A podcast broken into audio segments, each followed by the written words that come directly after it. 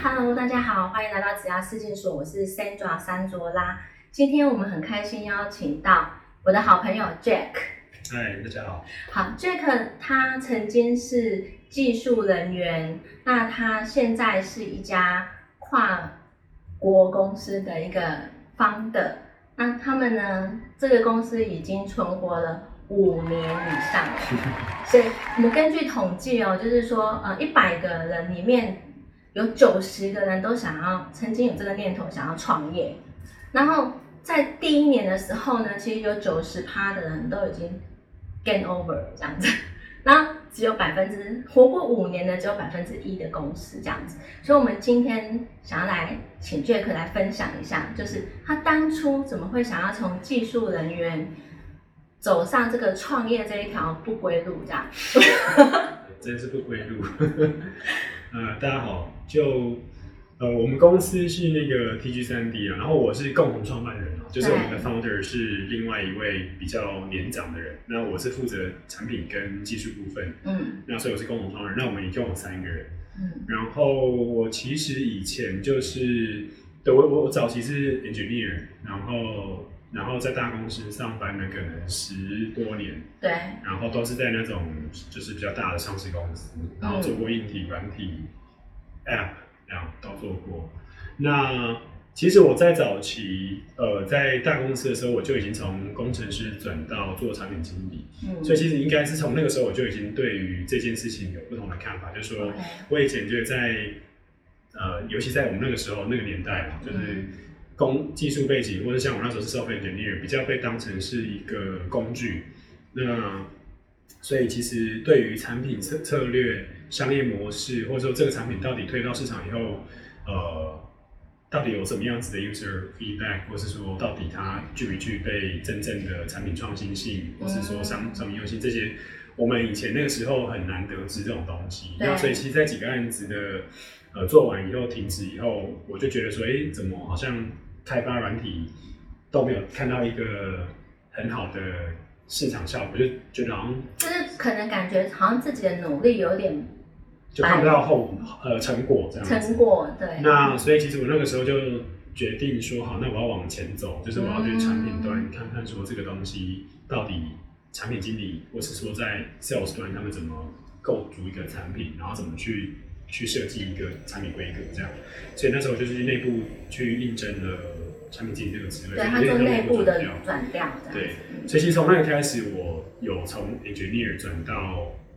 产品经理，然后做到比较多的产品策略、计划、商业模式、research 等等。所以其实那个时候就奠就奠定了这个这个之后的创业路啊。因为那个时候开始做这件事情，你就你就会开始思考，为什么要做这个产品？这产品到底要卖给谁？然后卖多少价格？它要怎么卖？嗯，然后它的 competitor 有谁？所以当产品的思维越来越强烈的时候，就一直在追求做一个更好的产品、更出色的产品。那几年磨练下来，然后所以到后来有这个机会，其实这是我第一个创业公司啊。第一个我跟几个朋友也是想要做一个好产品，嗯出去因为缺乏商业模式，也是就是那个百分之九十九的时候，第其实有跌过跤这样第一子，年就倒了这样。第一年，然后，然后后来再又累积了一点一点实力以后，我说钱呐、啊，哈，就累积一点，然后到这个，我觉得其实创业除了钱之外，你觉得最重要的是什么？我觉得钱还是最重要。那你你你其实应该说钱，我的意思是说，你要想办法让这个公司先活下来。对，要先存活，这个是第一个首要条件，因为你活不下去，你有再多的技术也是没有用。对，所以，一个好的商业模式是必须的。对一个工业，呃，对一个创业公司来说，你这个东西到底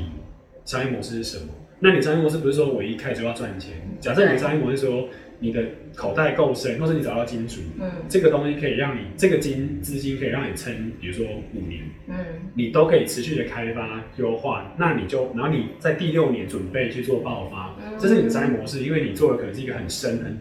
比如说你要做一个生化的东西，医学的东西，或像我们要做这种平台的东西，嗯。它需要很深的技术基础跟布局，所以它不会跟你说你你如果早上说哦我半年一年你要 return，那基本上你应该在一开始就死了，因为你会受到金资金压力跟你这个东西不够扎实，对这个拉扯，所以很快就死掉。嗯，那所以我我指的钱重要是说，你必须搞清楚你的商业模式以及你的资金可以撑多久，嗯那再决定说好，那我这个产品可以怎么做。嗯嗯嗯，对，所以，所以我们当时候做这个时候，其实我在加入，因为我是算是第三个 co-founder，那我们那时候在跟 founder 啊，跟另外一个 partner 在谈的时候，我们就已经先确定说，我们今天到底要做什么，我们这东西多快要开始赚钱。对，那所以我们做的东西其实是一个做一个未来的数位服装的一个整体的平台。那这个东西要做数位化工具，要要搭配软体、硬体，要搭配云端的东西，其实它的技术体很深。对，所以我们那个时候一开始就是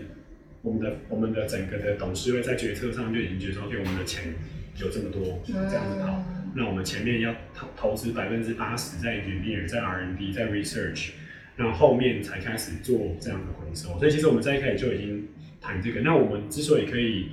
呃撑五年，不是说怎么样，只是这一切在规划内啊，就是说我们这可能一开始其实的前几年的布局还有 plan 都已经 set up 好这对就已经决定好了，然后。当然，我们过程中一直还是要有 revenue 嘛，因为你那些 revenue 比较不像说你要让公司转亏为盈，比较像是说你去验证你的东西是不是真的有人买单，嗯他愿意花多少钱买单。那也对于做产品来讲，对对研发来说，你会知道这个东西做对还是错，嗯哼，因为你有可能你连一个都卖不出去嘛，对，那就代表你根本就做的东西，就算你五年后、六年后也没有人要代。表可能市场没有这个需求对，，没有这个需求这样。但啊，那还蛮好的，是我们至少知道，哎，这东西有人要，那我们需要的是什么？对，那那所以其实我们到今年、明年开始，就是一个希望这个马步蹲稳了以后要开始成长的一个、一个时刻。嗯对那所以说，我觉得对于公司来讲，第一首要是要一个很好的商业模式，你搞清楚你的资金可以用在哪里，用多久，嗯，然后再来第二个就是一个好的团队嘛。对，好的团队，对，所以其实团队要选的人，我们都是宁缺毋滥啊。所以其实我们在我们在对啊，在整个面试过程，什么包含本身技术能力以外，还要有他们对于创业精神的掌握，这样。嗯，对，那那所以其实，在面试人的时候蛮蛮严苛的。嗯那所以第三个可能我我自己个人觉得是呃整个公司文化的建立啊。对，对，所以我们其实从一开始像认认识 Sandra 的时候，也是我们的氛围，我们的那个其实都是一直属于比较，我我我我都比较倾向我用我我们原本很我们我们用敏捷开发嘛，嗯，然后我我用的一些产品设计思考模式也是比较偏呃可能比较偏美式一点的东西，嗯。那所以其实我们整个的公司不管在创新上面，在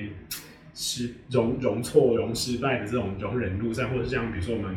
呃主管跟员工之间，我们其实没有太大的隔隔阂差异，对，对所以其实公司文化是比较透明一点，然后大家有话就直接讲，嗯，那真的东西做失败做什么，我们直接检讨失败的原因。对，就是去改善对事不对人，对对对，其实很重要。那其实我们这个文化之下，每一个人比较可以发挥他自己的所长，然后也比较不会畏畏缩缩，害怕做什么事情，不敢讲，对，对嗯，那所以我觉得，如果要挑三个最重要的，大概就是这三个。嗯，OK，了解。那如果说现在如果有人要创业的话，嗯你会给他们什么建议呢？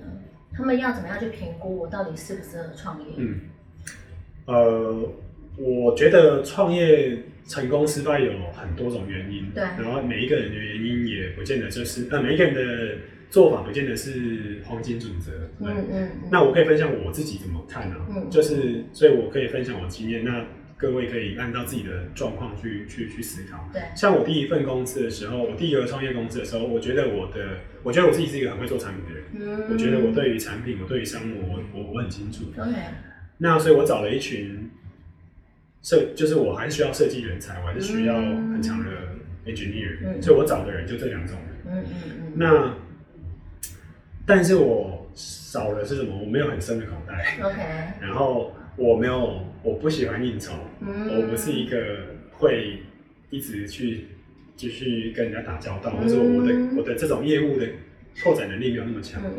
所以我那时候很很快的时候，我们做了一个很不错的产品，但是我其实推不出去，我也不知道找谁推，然后甚至是我遇到了瓶颈的时候，我根本不知道要找谁问这样。嗯那所以总之收起来。那在这个公司成立的时候，我在评估创业，我就变成了有一个题目，就是第一个我要找跟我可以互补掉我不足的地方的人。对，所以我的 partner 他是在台湾的 Zurich，他是 ABC，他英文能力非常好，嗯嗯，他的业务他的对他搜索能力也蛮好的，就他的这一方面很很出色嘛。对那他对于产品判断的，他也很懂得说，哎、这个呃，怎这个业务需求怎么转换成产品跟团队可以接受的需求。嗯所以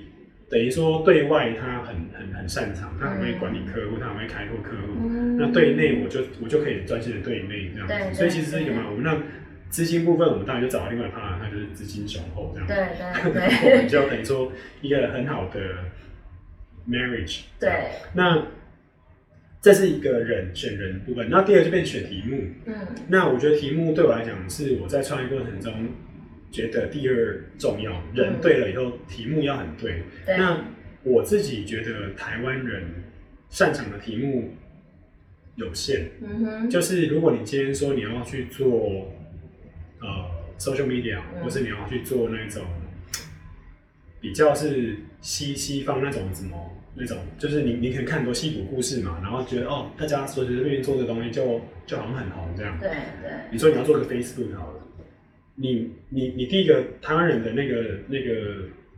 市场跟 vision 没有到那个程度，说说真的，我觉得那是一个程度的问题。对，视野吧，一种对视野就是说格局啊，对，就是说不是我们没有技术能力，而是你想不到那个层次，你嗯你没有办法跟他一样去美国人或是在在美国那个环境下去做到那样子的扩展。嗯那我觉得，就算你做一个很很好的产品，你可能只有两个下场，一个是被买走，一个是被学走。嗯这样子那那但你可能做得出来，对但只是说，所以我我我我不是说我们永远不会有机会，而是说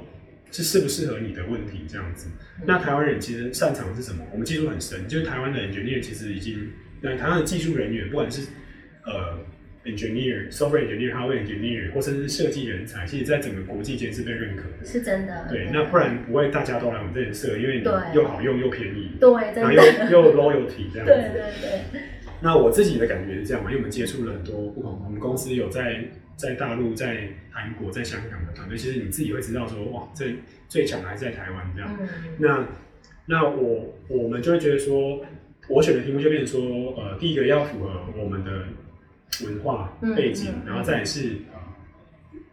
有一定的门槛在啊。对，就是呃，这跟年龄还是有关啊。比如说年轻人，我会觉得你就反正不用想太多，你想做什么去做，反正你就不要花太多钱在你的，就不要掏自己太多钱出来烧就好。你要做很多尝试都可以尝试，但是因为像我的，因为我是第二个创业，而且我已经有一定的年纪了，所以嗯也有我在选择家庭，对，嗯然后我在选择题目的时候就变成说。我会选择有一定的门槛障碍，对不是那一种说今天一个大学生毕业，他说：“哎、我们来做这个。”我就比如说去卖鸡排啊，或者是去 那你如果开咖啡你如果可以做出超好吃鸡排，大家都学不到，那 OK 对啊。对你门槛超高的话，对对，像这种卖鸡排或者是什么进入门槛很低的，其实很容易就挂了这样子。对啊，你比如说有些会做类似说，好，我做一个，好，比如说我去卖，我做一个卖东西的平台好了，对，那可能一堆已经一堆产品了嘛，嗯九一 APP 啊，然后什么那种大家都做，然后然后如果一个会写网页的人，会架站的人，他可能也做得出来。对对，那我就会觉得，